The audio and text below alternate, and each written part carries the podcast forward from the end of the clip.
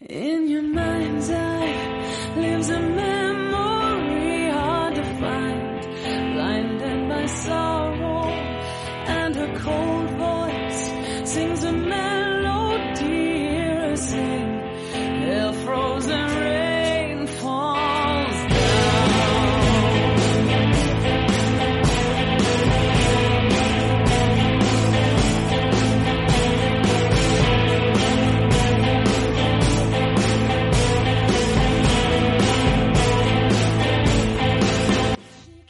Menudo programazo cultural que tengo hoy preparado. Me han vuelto a dejar solo. Voy a tener que hacer este capítulo otra vez yo solo. He vuelto a llamar capítulo al programa. No veo por qué no. Así que he preparado algo muy diferente a lo que hacemos habitualmente. Esta vez no voy a hablar de juegos, ni de libros, ni de bandas sonoras, sino que vamos a hacer una nueva sección que se va a llamar, por ejemplo, biografías biográficas. Joder, cómo se nota que me lo acabo de inventar. Yo soy Chris Ray y esto es Generación Mako.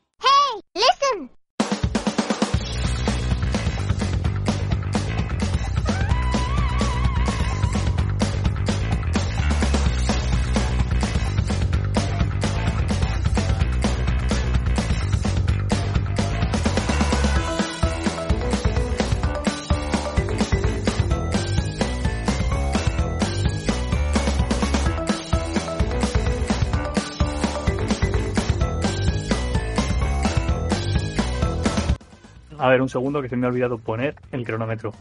Pero luego lo corto, ¿eh? Vale, hace unos pocos meses, iba a decir hace un par, pero fue hace más. Me invitaron al podcast Viajando en el Impala, el podcast de Félix Ruiz, para hablar del 35 aniversario de la saga Metal Gear. El primer juego de la saga salió en MSX el 13 de julio del 1987. Entonces, con motivo del 35 aniversario, hicimos un especial de más de dos horas. Félix, abogado friki y yo, que tenéis disponible, podéis verlo o en su Wibox o en Macos Edai también está accesible. Aunque fueron más de dos horas, hubo mucho de lo que yo quería hablar que no dio tiempo. Porque es que hablando de, de la persona de la que vamos a hablar, pues te puedes tirar toda la tarde. Que es, es prácticamente lo que hicimos, pero puedes tirarte tarde y media. Esa persona, como ya habréis supuesto, es Hideo Kojima.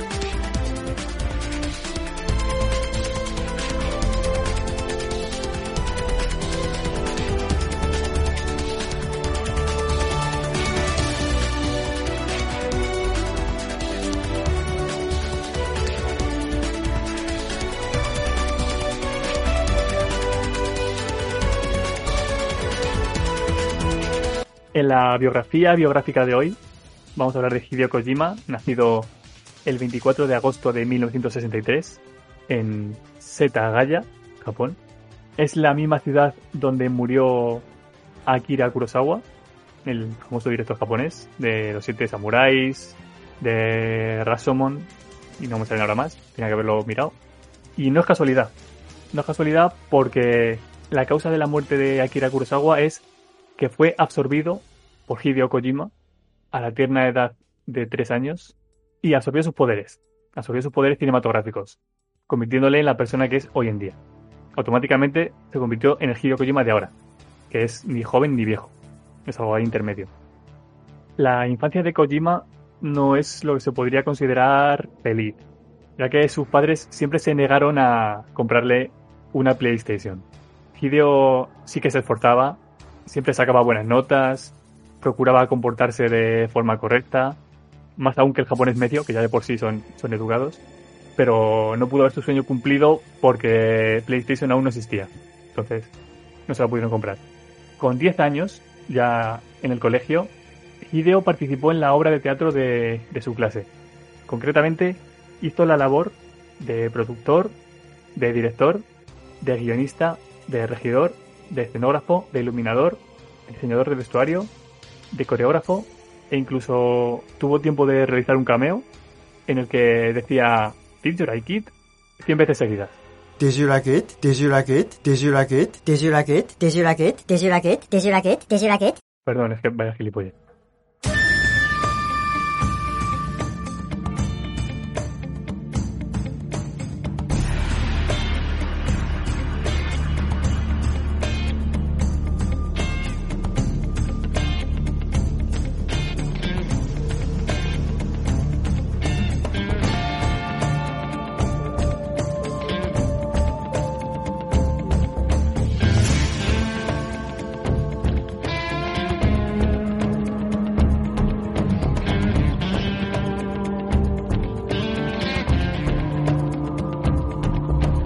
Debido a su exceso de ambición, que consistía en no querer exprimir una misma obra de teatro durante 30 años seguidos, Kojima es expulsado del colegio, momento en el que decide abrir su, su propia escuela, una mucho más humilde, pero bueno, a la que los alumnos acudían con gusto, no como la anterior.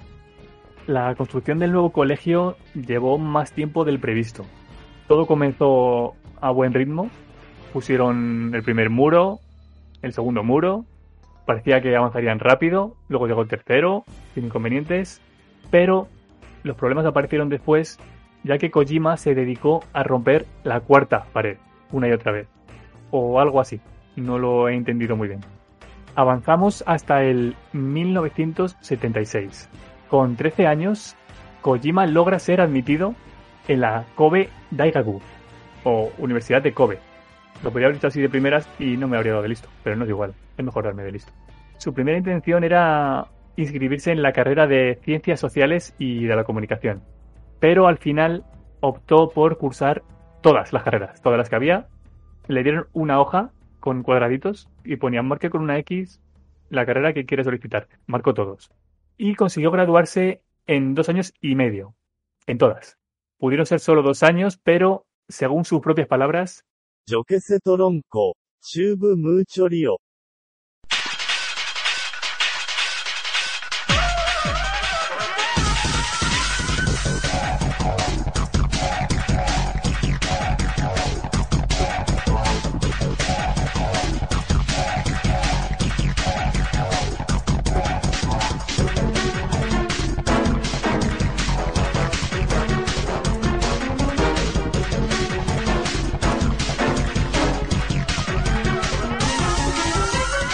Ahora vamos a dar un gran salto hasta el año 1986, cuando Kojima tenía 23 años.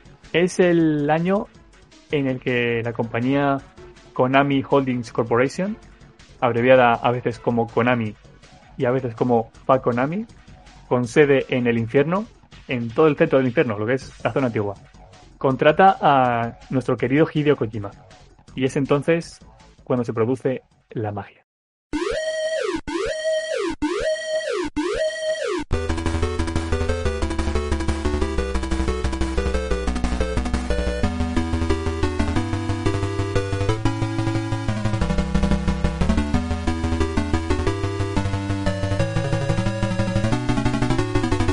En el año 1987, Kojima inventa los videojuegos. Se le ocurrieron a él. Estaba un día en la oficina y dijo, se me ha ocurrido esto. ¿Qué es? ¿Qué es? Le preguntaban los jefes. Pues son los videojuegos. Sí que hay como un halo a su alrededor. Estaba pensando qué hacer esta tarde y digo, pues voy a inventar los videojuegos. ¿Qué os parece? Ah, pues nos parece bien, pero habrá que ir pensando ya en hacer un remake o sacar DLC, decían los jefes, ya adelantados a su tiempo. Bueno, y aquí es donde comienza la larguísima y variadísima, como así es incluso una más, trayectoria de Hideo Kojima en los videojuegos. Hizo videojuegos de todo tipo. Tengo aquí la lista, os la voy a leer. Tengo aquí la lista, me refiero que tengo la Wikipedia abierta. Estos son todos sus videojuegos variadísimos. Metal Gear. Primero la versión de MSX y luego la de NES. Metal Gear 2, Solid Snake. Metal Gear Solid. Metal Gear Solid VR Missions. O VR Missions, Metal Gear Ghost Babel, Metal Gear Solid 2 Sons of Liberty, Metal Gear Solid The Twin Snakes, Metal Gear Solid 3 Snake Eater, Metal Gear Acid, Metal Gear Acid 2, Metal Gear Solid Portable Ops, Metal Gear Solid Portable Ops Plus, Metal Gear Solid Mobile, este no sé ni cuál Metal Gear Solid 4 o 4 Guns of the Patriots, Metal Gear Online, que era parte del Metal Gear Solid 4, Metal Gear Solid Touch, Metal Gear Solid Peace Walker, Metal Gear Solid Social Ops, tampoco sé cuál es, Metal Gear Rising, Metal Gear Solid 5 Ground Zeroes y luego Metal Gear Solid 5 de Phantom Pain y por último Metal Gear Survive, que irónicamente es el que mató a la saga. Vale, ahora cuando descanso para beber agua.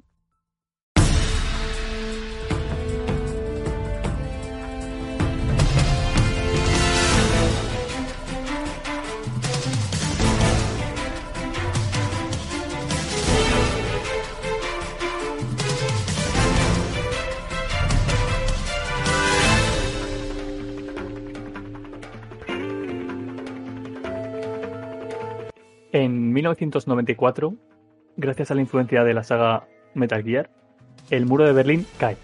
Un día estaba bien y al día siguiente, ¡pum!, se cayó, como le pasó a la reina de Inglaterra hace un mes. Su obra ha sido muy influyente para la sociedad en general, la de Kojima, ¿eh? no la de la reina. La prueba está en que desde que salió el primer Metal Gear, allá en 1987, no se ha vuelto a producir ningún ataque nuclear. Espero que no suceda de aquí a que se publique este podcast, porque me haría quedar fatal. Sobre todo si lo lanzo yo, imagínate. Japón desde el 87 no han entrado en ninguna guerra. Desde el 87 el Real Madrid ha ganado otras 8 Champions League. ¿Sabéis lo que es eso? Es decir, desde que Kojima inventó los videojuegos, el Real Madrid ha ganado más Champions que cualquier otro equipo en toda su historia. ¿Qué más ha conseguido? Nací yo, también gracias a que Kojima inventó los videojuegos. Se legalizó el matrimonio entre personas a favor de echarle cebolla a la tortilla y los demás putos ignorantes que no la echan.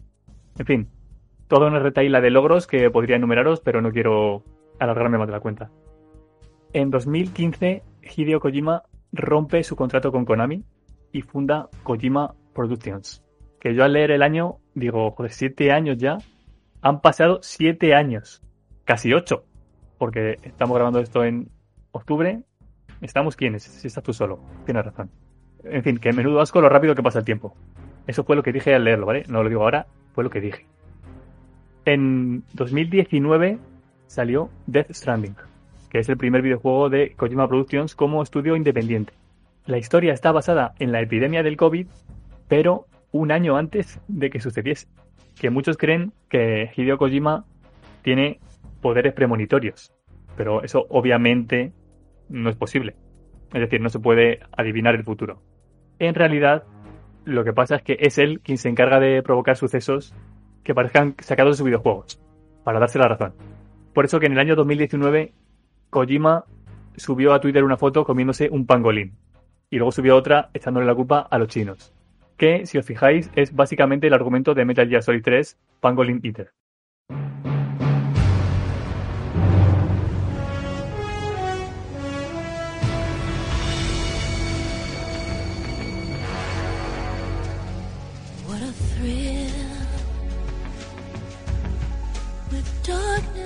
Silence through the night. What a thrill. I'm searching and I'll melt into you. What a fear in my heart, but you're so supreme.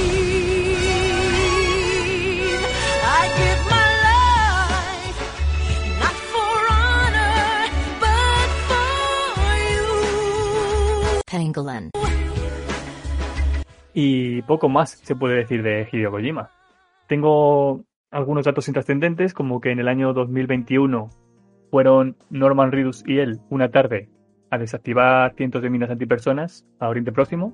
Se aburrían, se pasaron por ahí.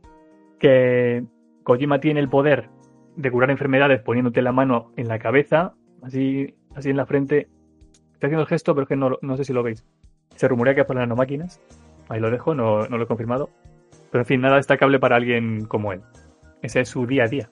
El día a día del gran Hideo Kojima, el mayor, no por viejo, tampoco por joven, director de videojuegos. De la historia. Del planeta Tierra. De este planeta Tierra, por si hay más.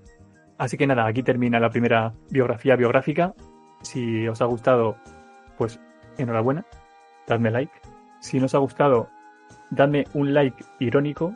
No un dislike. Dadme un like irónico. ¿Que os ha gustado? Un like no irónico. ¿Que no os ha gustado? Irónico. Y nada, a ver si para el próximo puede haber más gente aquí conmigo. Y si no, empezaré a hablar solo como Gollum. Bueno, en verdad no, no hablo solo porque son Gollum y Smigol. Tendría que buscarme otra personalidad y darle nombre. Lo malo es que si, si me busco otra personalidad, le doy nombre. Cuando tú pones un nombre a algo, le coges cariño. Si tienes un... Iba a decir mascota, mascota no es la palabra correcta, un animal de compañía. Y le pones nombre, ahí es cuando le coges cariño. Si tienes un hijo y le pones nombre, ese es el error. Mueren muchos niños, pero si no le pones nombre a los niños, la muerte no te duele tanto. No le has cogido cariño. Entonces, no sé si ponerme nombre a la segunda personalidad, porque si, si muero, me sentará mal porque le habré cogido cariño. Así que a lo mejor debería hablar como a la nada, ¿no? Es lo que estoy haciendo ahora, en verdad. Sí. Pues nada. Y con esta reflexión terminamos por hoy. Este podcast ha quedado más corto, aunque algunos seguro que se ha hecho largo. Al final todo es subjetivo. A volar. macosedai.com